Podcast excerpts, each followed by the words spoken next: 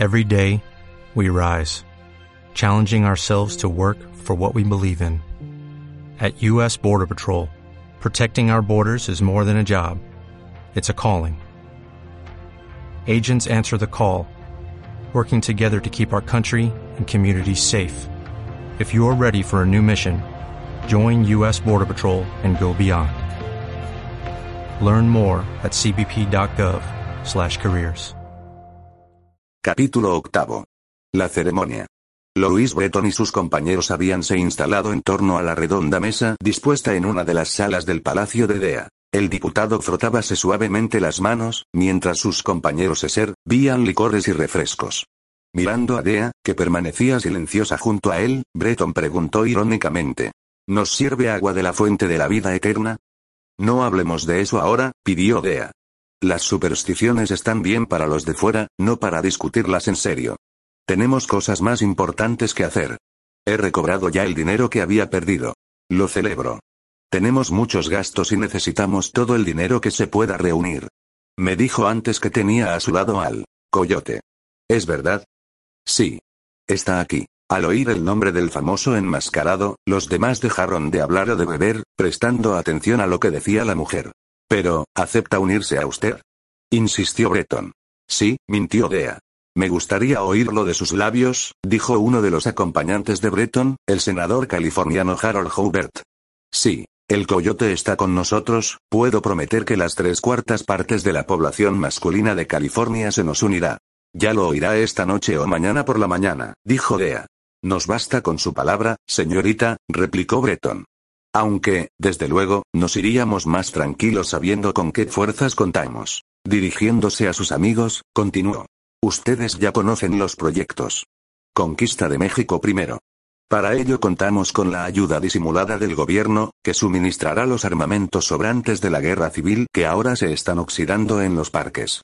También nos suministrarán armas los fabricantes que hicieron demasiadas confiando en que el sur resistiría un año más.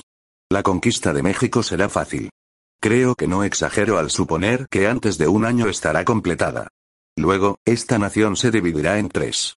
El nordeste, el sur y el oeste. Tres estados independientes. México protegerá el oeste, que estará constituido por California, Oregón, Arizona, Nuevo México y algunos territorios más. El sur lo formarán los Estados Confederados. El resto lo dejaremos al norte. Claro que no haremos nada de esto hasta ver qué tal resulta la aventura mexicana. El coyote podría llevar a ella 100.000 californianos que luego se utilizarían para la rebelión. ¿Y los medios económicos? Preguntó Hubert. Para iniciar la aventura hace falta bastante dinero. Dea empujó hacia el senador los comprobantes de los depósitos bancarios. Tres millones de dólares en los bancos, dijo. Y mucho más, en oro, aquí. Sin contar lo que se ha gastado en material de guerra, en tela para uniformes y demás. Bien, bien, aprobó el senador.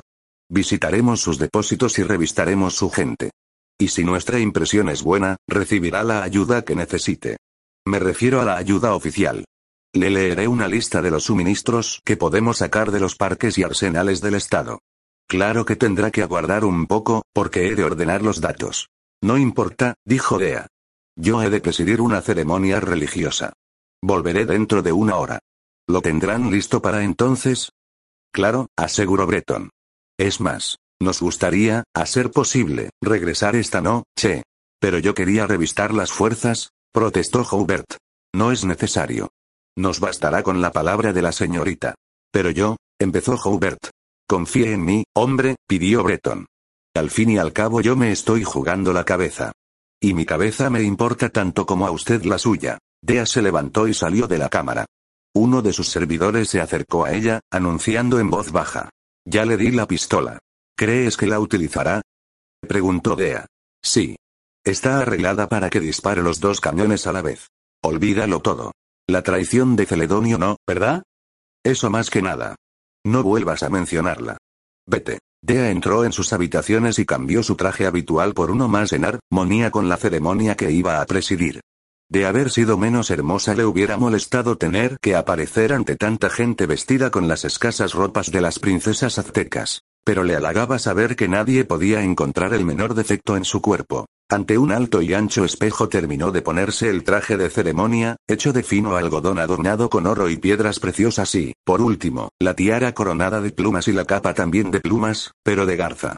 Adoptando la expresión de una reina, salió del cuarto y encaminóse hacia la puerta principal.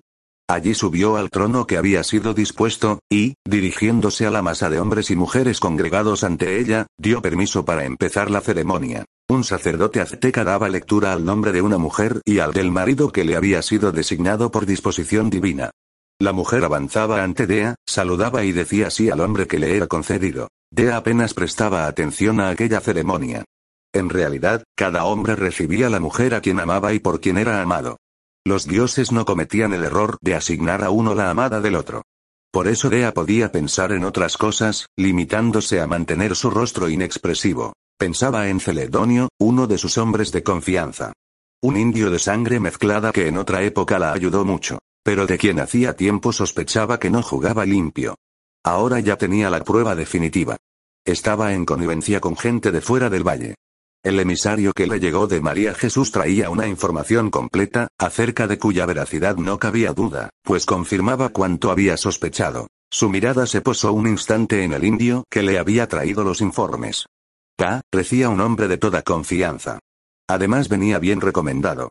Luego trató de hallar al coyote. No le vio entre los curiosos. Debía de encontrarse en algún rincón del valle. No importaba. No tardaría en saber la noticia. María de los Ángeles Mayos, llamó el sacerdote. Acércate para ser recibida como esposa por Celedonio González. Dea miró a la muchacha, a cuyo lado estaban sus primas y Sebastián. Los cuatro expresaban incredulidad y horror. Celedonio. Ve a buscarla, ordenó. El mestizo sonrió, mostrando una amarillenta dentadura. Había aceptado complacido la oferta de ser el marido de aquella mujer blanca. Carente de todo escrúpulo de conciencia, le tenía sin cuidado que la joven le quisiera por fuerza o por propia voluntad. Obediente a la orden de Dea, echó a andar hacia donde estaba María de los Ángeles.